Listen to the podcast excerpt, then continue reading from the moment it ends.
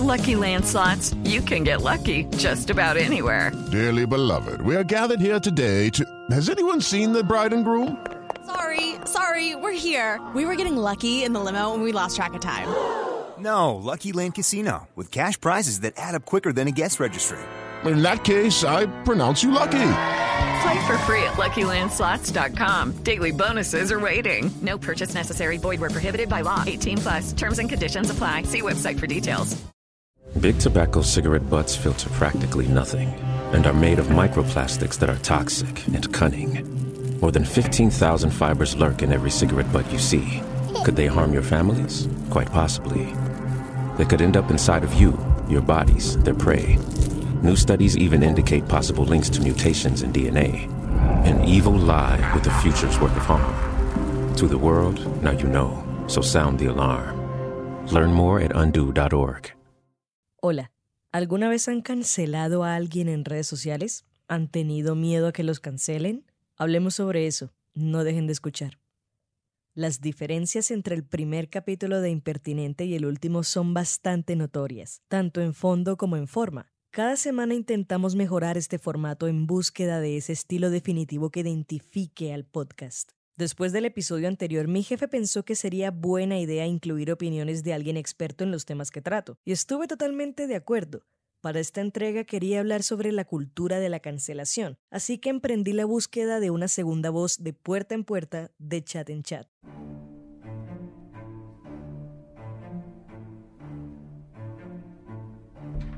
Hola, me dijeron que hiciste una maestría en estudios culturales. ¿Te interesaría hablar conmigo sobre la cultura de la cancelación? Es para un podcast. Hola, profe, ¿cómo está? ¿Me recuerda? Estuve en su clase de sociología hace años. Me preguntaba si le gustaría hablar conmigo sobre la cultura de la cancelación. ¡Hey, amiguísima! Tú eres muy activa en redes sociales y pasas publicando opiniones fuertes, siempre segura de lo que dices. ¿Has escuchado el podcast que hago? Quiero hablar sobre la cultura de la cancelación y creo que eres perfecta para... Ok, mi búsqueda de alguien experto no salió como pensaba en lo absoluto. Es como si todos y todas tuvieran miedo a hablar sobre la cultura de la cancelación, como si el Internet pudiera malinterpretar sus palabras y atacarlos sin darles ninguna posibilidad de aclaración o rectificación. No entiendo. ¿Por qué les atemoriza que algo así pudiera pasar? ah, espera un momento. Esto es Impertinente. Mi nombre es Paula Cubillos. Quédense con nosotros. Esto está en otro idioma, no está traducido. Pero esto es un podcast, no podemos poner subtítulos. No, él, él, está hablando, él está hablando sobre que está en desacuerdo con la cultura de la cancelación. Aquí, quita el audio, quita el audio. Generalmente solemos prestar más atención a quien arguye en vez de al argumento. Por eso entiendo que hubiesen personas indignadas porque el Papa Francisco, la máxima autoridad de la Iglesia Católica, pronunciara palabras y opiniones tan complejas sobre la hegemonía del pensamiento, sobre todo teniendo en cuenta la opresión histórica que ha permitido esta doctrina sobre personas y estilos de vida diferentes al dogma cristiano. De hecho, me atrevería a decir que la Iglesia Católica es familiar con la cultura de la cancelación, ya saben, por aquello de las cruzadas, la Inquisición, los castigos y las condenas al infierno sobre cualquier acto que consideraran pecado. El silencio ante todo, amigos y amigas. El silencio ante todo. Pero no nos centraremos en eso. ¿Saben por qué? Porque en los siguientes minutos me dedicaré a explicar por qué pienso que la cultura de la cancelación en ciertas formas y desde ciertos lugares de enunciación es tóxica y no representa soluciones reales en la forma como generamos consenso como sociedad. Antes considero pertinente Qué irónico. Aclarar que la cultura de la cancelación es un fenómeno que consiste en un acuerdo para dejar de apoyar social, emocional y económicamente a aquellas personas responsables de comentarios y o acciones reprochables desde lo moral. ¿Cancelar a un cantante o deportista denunciado por asesinar a toda su familia? Por supuesto que sí. ¿Cancelar a un profesor o profesora culpable de abuso sexual contra menores de edad? Sí a todo. ¿Cancelar a un influencer responsable de haber alimentado a un habitante de la calle con galletas Oreo rellenas de crema dental, ignorando la falta de humanidad en su accionar? Sí, tiene sentido. ¿Cancelar a quien emite una opinión diferente a la mía, aunque ello no implique más que la intención de compartir puntos de vista? Pues cancelar a alguien por algo que dijo hace muchos años sin darle la posibilidad de demostrar su crecimiento personal? ¿Cancelar artistas del pasado junto a sus magistrales obras literarias, audiovisuales o musicales por haber reproducido comportamientos que estaban normalizados en la época en que vivieron? Ok, ya, ya, suficiente. No considero que esté mal rechazar social y profesionalmente a personas que actúan de manera inaceptable y sin intenciones de reconocerlo y enmendarlo. Hay casos que no están en discusión, como la violación, el asesinato, la pedofilia, la promoción activa de discursos de odio, la violencia desenfrenada, entre otras cosas. Antes era más común y más sencillo ocultar estas realidades, porque era aceptado que el nombre de una celebridad tenía más peso que sus acciones, que un cargo laboral era más importante que la integridad y que era más sabio llevar la fiesta en paz en lugar de denunciar. ¿Cuánto daño nos ha hecho ese silencio colectivo que al día de hoy todavía existe? ¿Pero es la cancelación la forma correcta de enfrentar esta problemática? ¿Siempre es efectivo? Como dije antes, hay casos que no están en discusión. Hay personas que merecen todo el peso del rechazo social y profesional, no solo porque no merecen el lugar que ocupan, sino porque también es importante advertir y proteger a quienes en el futuro podrían ser víctimas. Quiero creer que con esto que acabo de decir queda claro que las críticas que estoy a punto de hacer tienen excepciones. Dicho eso, vamos a cancelar parte de la cultura de la cancelación.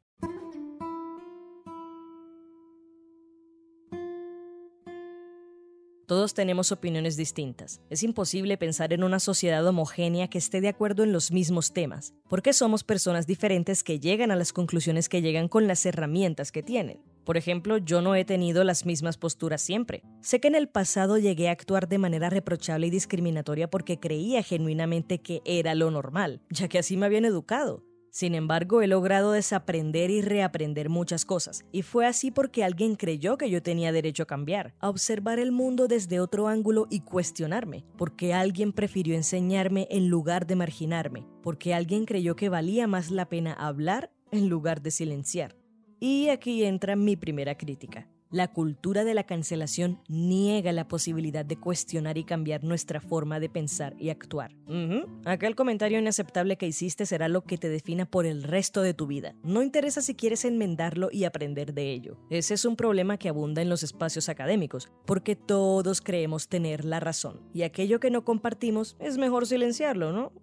Sin embargo, a mí sí me parece que la academia es el lugar ideal para sostener debates entre pensamientos opuestos. Durante la carrera de comunicación social tuve discusiones fuertes con personas que tenían un punto de vista muy conservador. Y aunque evidentemente terminaba indignada una buena parte de las veces, tampoco voy a negarlo, sí agradezco haber tenido esas conversaciones, ya sea para nutrir mis perspectivas o reafirmarlas. Yo creo en respetar personas, ¿ah? No opiniones. Las opiniones o se comparten o se refutan.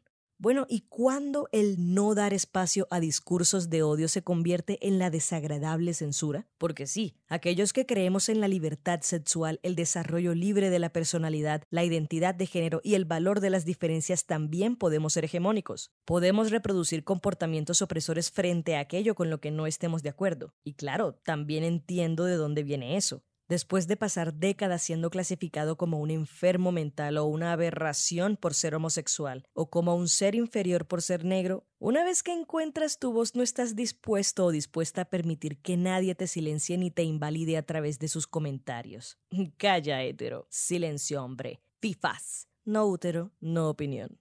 Siento que el camino a la transformación de ciertos consensos sociales no debería lograrse a través del silencio y la prohibición. Si nadie hubiese creído que yo merecía cuestionar mi forma de pensar, quizás no hubiese tenido la oportunidad de convertirme en una versión de mí con la que me siento más orgullosa. No estaría mal que, antes de apresurarnos a cancelar o invisibilizar a personas con opiniones conflictivas, encontremos un camino amable a través del diálogo, en la medida de lo posible. Ah, claro, por supuesto que sí. Tampoco vale la pena invertir innecesariamente nuestro tiempo en personas tercas y cerradas al diálogo. Solo no hagamos lo mismo que nuestros opresores hicieron con nosotros, porque no queremos ser iguales a ellos. ¿O sí? Ahora digamos que lo que dijo esta persona fue un comentario racista, clasista, xenófobo, pederasta o una broma de pésimo gusto hace años en Twitter, como cuando se encontraron trinos viejos del rapero argentino Kea, donde expresaba abiertamente su odio hacia los homosexuales y hacía chistes sobre violaciones y prostitución entre 2015 y 2016, o como cuando despidieron al director de la película Guardianes de la Galaxia, James Gunn, por hacer comentarios alusivos a la pederastia en 2010.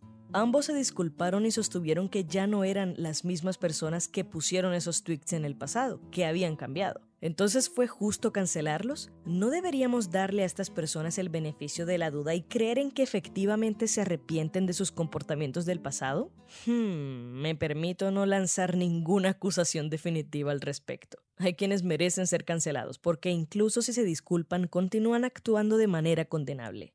Habrá muchos que cambiaron y otros que se disculparon nada más para que no los cancelaran y poder continuar con sus carreras. Pero no es mi lugar decir quiénes sí y quiénes no. Lo que sí sería bueno discutir a partir de ello es si la cancelación implica el deseo de una transformación o si la finalidad última es la censura por la censura. ¿Cancelar a un artista por machismo hará que deje de ser machista? ¿Siempre lo hacemos por un bien común? ¿O será que a veces cancelamos para ponernos a nosotros mismos en una posición de superioridad moral incuestionable? Porque sí, a veces corremos a cancelar conductas que también reproducimos o que solíamos reproducir. Y mira que si es así, eso implica que aprendimos de ese error para convertirnos en mejores personas. Pero porque tuvimos la oportunidad de hacerlo. La compleja realidad es que cancelar a alguien no da garantías de que la vida de esa persona será destruida, sobre todo porque hay quienes puedan elegir, sea de manera acertada o no, separar al artista del arte. Y esa será mi última intervención, porque también ha habido situaciones en las que se han cancelado a figuras históricas. Tenemos de ejemplo al autor de terror H.P. Lovecraft, creador de seres aterradores como Cthulhu, y quien era un total racista. Su gato se llamaba Ni un término despectivo que se usaba anteriormente para referirse a la población negra. Pero a veces no solo son artistas, sino también obras, como la película de Disney Los Aristogatos de 1970, que mostraba estereotipos ofensivos sobre otras razas, y Pepe Le Pew, personaje introducido en 1945 por ser una apología al acoso. Y no, no, no, ya vi que crees que sí, pero no te voy a dar la razón con que la generación de cristal quiera arruinarlo todo y se ofenden por cualquier cosa. Así que vuélvete a sentar y sigue escuchando.